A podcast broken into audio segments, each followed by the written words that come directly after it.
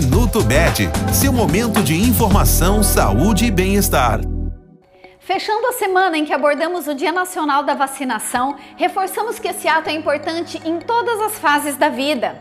Os adultos também devem ficar de olho na carteira de vacinação, até porque algumas vacinas perdem a eficácia ao longo do tempo e precisam de reforço. Nessa fase, entre as imunizações mais importantes estão a de difteria e tétano, hepatite B, gripe, sarampo, cachumba e rubéola. Dependendo do estado de saúde e do local de moradia, pode-se agregar outras vacinas. Gestantes e idosos devem ficar atentos e ter acompanhamento médico, já que fazem parte do grupo de risco para algumas doenças. Este foi o Minuto Med, Medicina Diagnóstica. Responsável técnico, Dr. Aloysio Abud, CRM 31912. Agende seus exames pelo telefone 16 35140700.